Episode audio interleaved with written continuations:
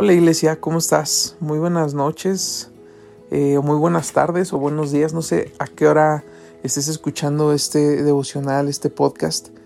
Eh, no sé si estás eh, manejando, o, que estás, o si estás en tu casa, estás a punto de dormir, o estás ya despertándote y, quieres ah, escuchar este, este devocional.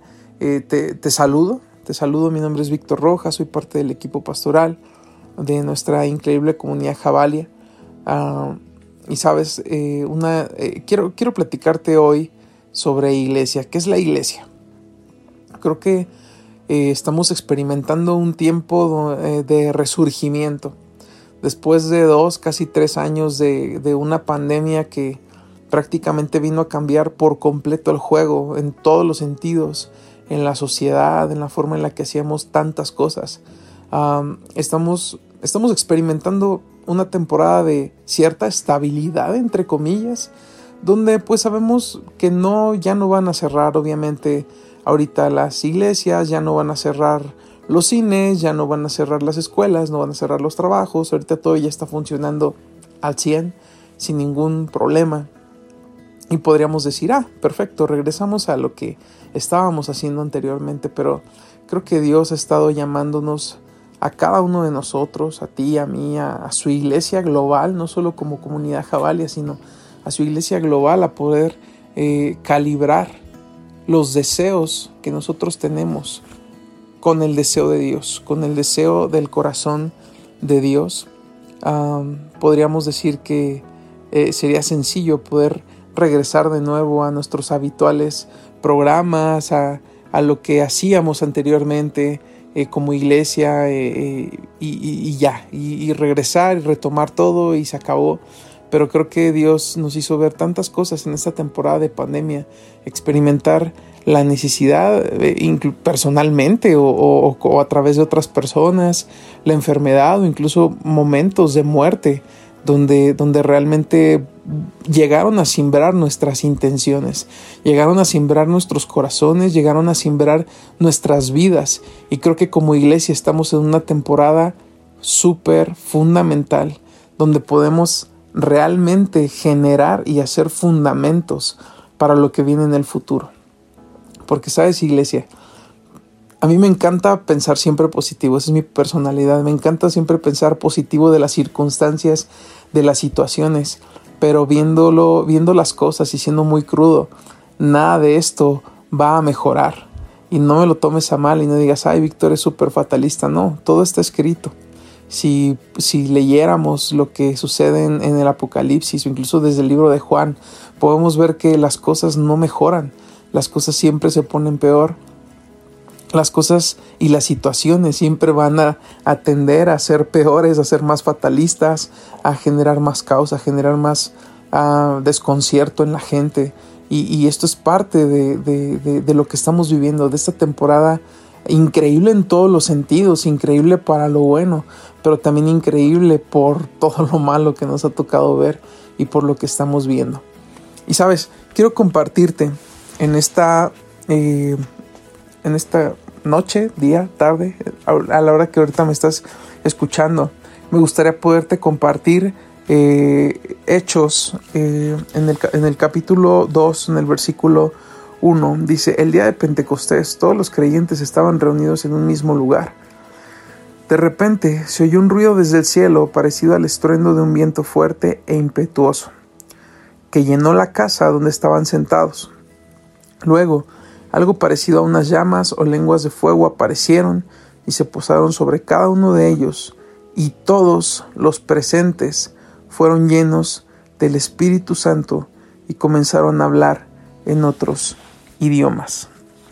Y sabes, iglesia, creo que una de las cosas importantes para esta temporada, si te das cuenta lo que dice al final de, de este cuarto versículo, dice, y todos los presentes fueron llenos del Espíritu y comenzaron a hablar en otros idiomas, pero dice todos los presentes. Eh, no, no estaba hablando de gente que probablemente no pudo ir, no estaba hablando de gente que se le hizo tarde, no estaba hablando de gente que pues por alguna u otra razón no pudieron estar, no, eran únicamente los que estaban presentes, pudieron experimentar esa llenura del Espíritu Santo. Y sabes, creo que Dios nos está llamando a ese compromiso. Y, te lo digo por mí primero. Creo que Dios ha estado hablando mucho a mi corazón en, esta temporada de mi vida, de mi vida puntualmente. Yo te lo puedo decir con mucha sinceridad y con mucha honestidad y transparencia y vulnerabilidad que, Dios ha estado hablando y, enfrentando mi corazón en ese sentido, ah, porque estamos en prácticamente en los últimos minutos de, un reloj que pareciera que sigue, pero ya estamos en, en, el tiempo final, estamos en los tiempos finales.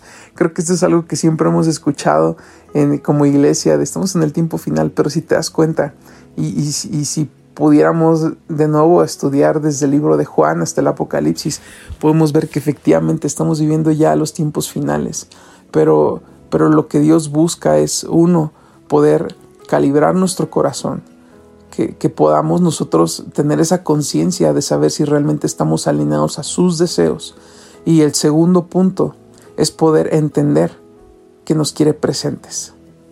Dice en el versículo 4, de, Hechos 2. Dice, todos los que estaban presentes, nos quiere presentes, nos quiere presentes físicamente, pero también nos quiere presentes en el corazón, en las intenciones, en, el llamado, en, entender el fuego, en entender el propósito y en alinearnos en lo que Dios quiere hacer. Y yo no sé si tú estás, si tú estás experimentando una temporada de incertidumbre, de inestabilidad o de, o de cierta acomodo de ciertas cosas que puedes decir, híjole, pues yo estoy bien desde donde estoy, yo puedo verlos desde lejos y no pasa nada. Sabes, iglesia, me encantaría poderte animar a que juntos podamos estar presentes, porque la llenura del Espíritu Santo está más que presente en esta temporada. Dice la Biblia que donde eh, abunda el pecado, sobreabunda la gracia. Y yo creo que la gracia de Dios es más fuerte y más presente en estos tiempos más que nunca. Tantas cosas que hemos estado viendo y experimentando y creo que es una temporada increíble de poder encontrarnos con el corazón de Dios. Pero tomando en cuenta estos dos puntos, uno, calibrando nuestros corazones, alineándonos a su propósito, creyendo lo que Él quiere hacer y segundo, estando presentes, entendiendo que nuestro lugar está ahí. Tu lugar está en el auditorio, pero también tu lugar está en tu casa. No sueltes el lugar en tu casa, no sueltes el lugar en tu casa en Jabalia, no sueltes el lugar, o si no escuchas otra iglesia también, no sueltes el lugar en tu comunidad, en tu iglesia, no sueltes el lugar en tu casa, no sueltes el lugar en tu trabajo. Y no estoy diciendo que no vayas, solo es como entender que tenemos un lugar como hijos, como hijos de Dios y cumpliendo un propósito en todas las esferas donde nosotros nos rodeamos. Solo Recordemos esto alineando nuestros corazones, calibrando nuestros deseos. Y me gustaría poder cerrar haciendo una oración.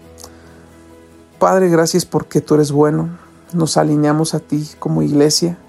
Creemos en una iglesia viva, en una iglesia sana, en una iglesia que ama, que abraza y que entiende lo que tú quieres hacer. Gracias porque eres bueno. Ayúdanos a entenderte, Ayúdanos a amarte. Ayúdanos a que nuestro corazón esté más que nunca calibrado a tus deseos, a tus sueños, a tus anhelos. Y que en todo momento podamos estar presentes para ser llenos de ti, para escuchar tu voz, para entender tus anhelos, para entender tus deseos, para entender tus sueños que estemos presentes en el momento y en el lugar correcto. Te lo pedimos Jesús y perdónanos como iglesia si hemos hecho lo incorrecto, si nos hemos guiado por, por cosas vanas, si nos hemos guiado por, por situaciones que no, no provienen de ti. Perdónanos y ayúdanos a entenderte, ayúdanos a amarte y ayúdanos a permanecer como tu iglesia unida y lista para lo que tú quieres hacer y listos para tu regreso, Jesús. Vuelve pronto, Jesús. Te amamos. Amén.